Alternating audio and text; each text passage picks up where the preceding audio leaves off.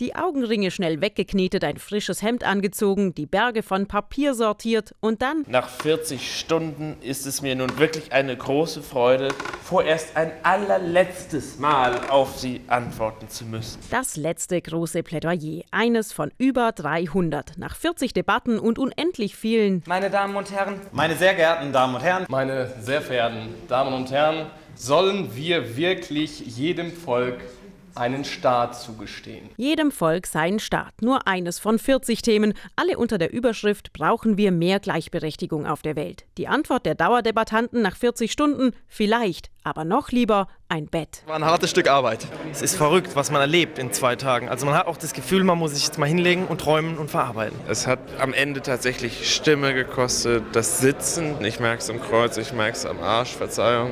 Und es hat auch zum Schluss einfach keinen Spaß mehr gemacht. Ja. Einem hat es schon nach 30 Stunden keinen Spaß mehr gemacht. Er ist ausgestiegen. Es war die Mischung aus Übermüdung, Unlust und letztlich war es vielleicht auch der mangelnde Wille. Ob die verbliebenen Dauerdebattanten von der Weltrekordjury trotzdem ins Guinnessbuch der Rekorde aufgenommen werden, ist deshalb noch unklar. Den Zuschauern ist das aber eh egal. Ihnen hat's gefallen. Das, was ich gesehen habe, Respekt, nach der langen Zeit noch so produktiv zu sein, sehr schön.